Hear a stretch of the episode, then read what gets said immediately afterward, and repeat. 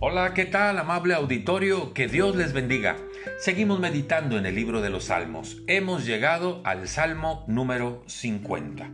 Tremenda declaración encontramos en estos versículos. Dice el versículo 12, hablando Dios al ser humano, si yo tuviera hambre, no te lo diría a ti, porque mío es el mundo y su plenitud.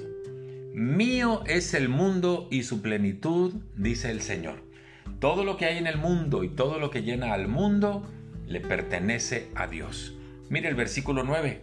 Dice el Señor, no tomaré de tu casa becerros ni machos cabríos de tus apriscos, porque mía es toda bestia del bosque, y los millares de animales en los collados son míos. Dice el 11, conozco a todas las aves de los montes, y todo lo que se mueve en los campos me pertenece. Y de ahí viene el versículo que acabamos de leer porque mío es el mundo y su plenitud. Este es uno, el principio más grande de la administración cristiana. La administración cristiana nos enseña que Dios es el dueño de todo cuanto hay en la tierra.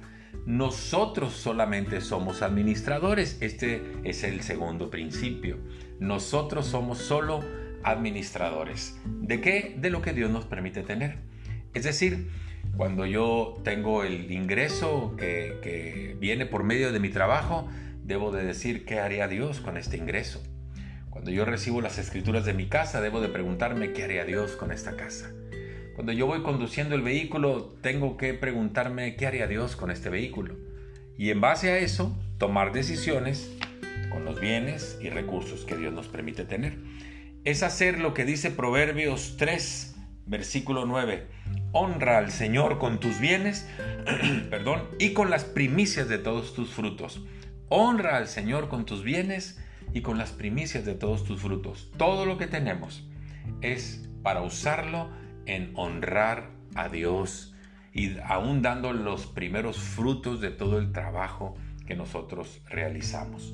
No vaya a ser que nos suceda como aquel hombre que hubo un año en que el campo le dio mucha, mucha ganancia, muchos granos y los puso en sus graneros, los tuvo que hacer más grandes y cuando ya tenía todo listo, cuando dijo, ahora sí voy a empezar a vivir la vida, y él dijo, pues ahora sí me voy a disfrutar, me voy a parrandear, me voy a despilfarrar, dice Lucas 12:20 que Dios le dijo, necio, esta noche vienen a pedirte tu alma y lo que has provisto, ¿de quién será?